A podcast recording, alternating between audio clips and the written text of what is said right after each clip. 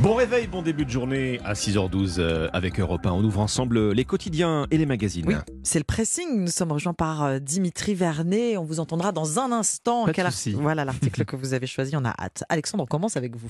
Eh bien, dans la presse, un mot domine ce matin, en particulier dans Aujourd'hui en France. Le durcissement, celui des violences, celui des saccages, durcissement des manifestations qui dérapent contre la réforme des retraites, au point d'ailleurs qu'elle pourrait perturber le calendrier des prochains jours, et cela des deux côtés de la Manche, puisqu'Emmanuel Macron doit recevoir dimanche le roi d'Angleterre.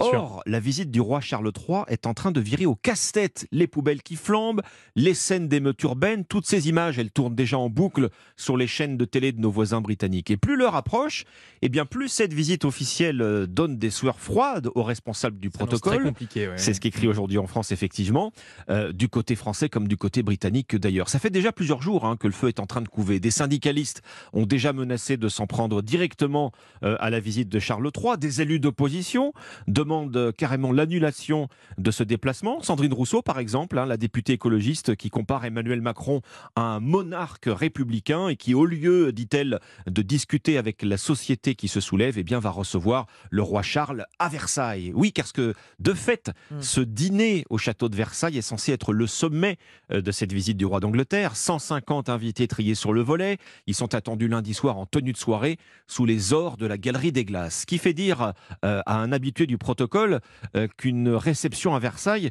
c'est un honneur très rare pour un chef Mhm. d'État, pour un, un- un- un monarque étranger. À Londres, on commence aussi à se dire que c'est un risque élevé pendant que les rues de Paris et les grandes villes de France sont en train de s'embraser.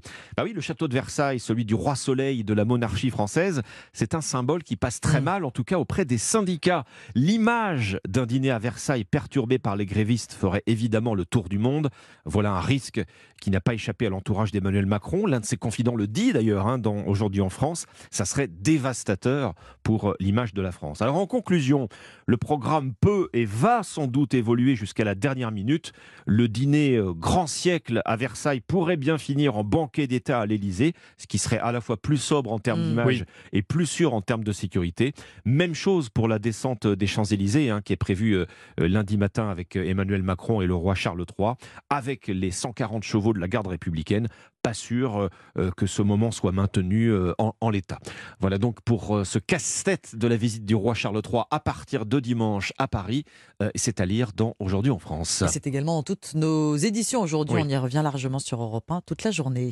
Dimitri, votre sélection ce matin Eh bien moi, c'est précisément une enquête que j'ai sélectionnée ce matin, une enquête du point sur le DPE, vous savez, ce diagnostic de performance énergétique qui classe les logements de A, la meilleure note, à G, la G, la moins bonne, Mm. en fonction de leur consommation en énergie. Négligé pendant longtemps, le DPE est devenu incontournable hein, pour ceux qui souhaitent vraiment euh, vendre ou louer un bien immobilier, puisque depuis le 1er janvier 2023, il n'est plus possible de louer les logements classés G+, dit les passoires thermiques, et ça ne va pas aller en s'améliorant, hein, car en 2025, même mesure pour les logements classés G, F en 2028 et E en 2034. Ah bah Le. DPE a donc une vraie, vraie importance dans le marché immobilier actuel.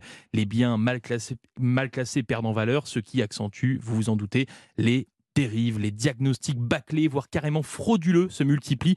Il y a un vrai business autour de cette classification. Certains experts diagnostiqueurs n'hésitent pas à surévaluer les biens en échange d'une rémunération un peu plus haute des Ah. propriétaires, propriétaires C'est de la corruption. Exactement, propriétaires qui n'auront pas besoin de réaliser des travaux hein, dans leurs biens. Tout le monde y gagne, eh bien, sauf le futur acheteur ou loueur. Il ne se passe pas une semaine sans qu'on nous remonte une affaire, témoigne dans cet article Assad Moueb, le président de la fédération professionnelle FedExpert, pour vous donner un petit ordre de grandeur de cette fraude. Le cabinet de conseil énergétique Elowatt a mené une, une étude sur un échantillon de 400 logements et le résultat, eh bien, il est sans appel. Dans 70% des cas, le DPE n'est pas cohérent 70%. 70% Ah oui. des cas, avec même 2 à 3 classes d'écart dans 31% des cas. C'est énorme, c'est un véritable Far West géré par seulement 10 000 experts en France, pas toujours au niveau ou débordé, ce qui, au-delà de la fraude, explique aussi ces chiffres. Erreur, fraude, le Far West des diagnostics énergétiques.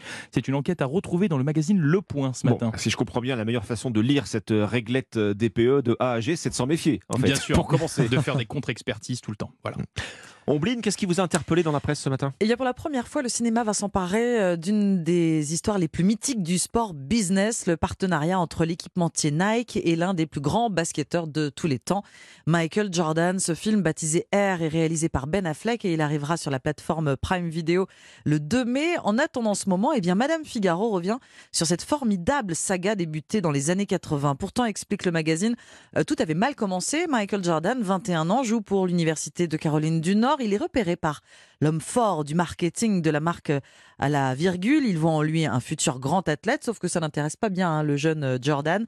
Nike à l'époque n'étant pas encore vraiment euh, Oui. tendance. Après avoir intégré l'équipe des Chicago Bulls et, décro- et décroché la médaille d'or aux Jeux Olympiques de Los Angeles, donc en 1984, 84, oui. eh bien Nike revient à la charge et propose à Michael Jordan un contrat qui ne se refuse pas, des chaussures dessinées pour lui, à son nom, et 2 millions et demi de dollars sur 5 ans versés, avec en plus 25% de royalties Ah oui. sur chaque paire vendue. C'est là que c'est intéressant. intéressant. Ah oui.